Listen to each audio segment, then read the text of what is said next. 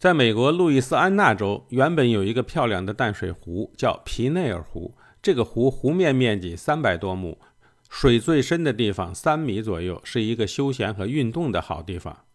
一九八零年十一月，一家石油勘探公司在湖上勘探石油，钻探的时候，由于数学不太好，没有算准位置，结果钻探探头打穿了湖底，进入了下面的一个盐矿的巷道里。而湖下面那个结晶盐矿已经开采了六十年，面积很大，于是这个钻眼就变成了漩涡，并且迅速扩大，把一个钻井平台、十一艘驳船、一艘拖船全部吸了进去，最后还导致运河和海湾的水倒灌回来。如今，皮内尔湖变成了一个最深的地方六十一米的咸水湖，而那个闯祸的钻井承包商向盐矿和附近的农民赔偿了五千多万美金。看来数学不好真耽误事儿啊！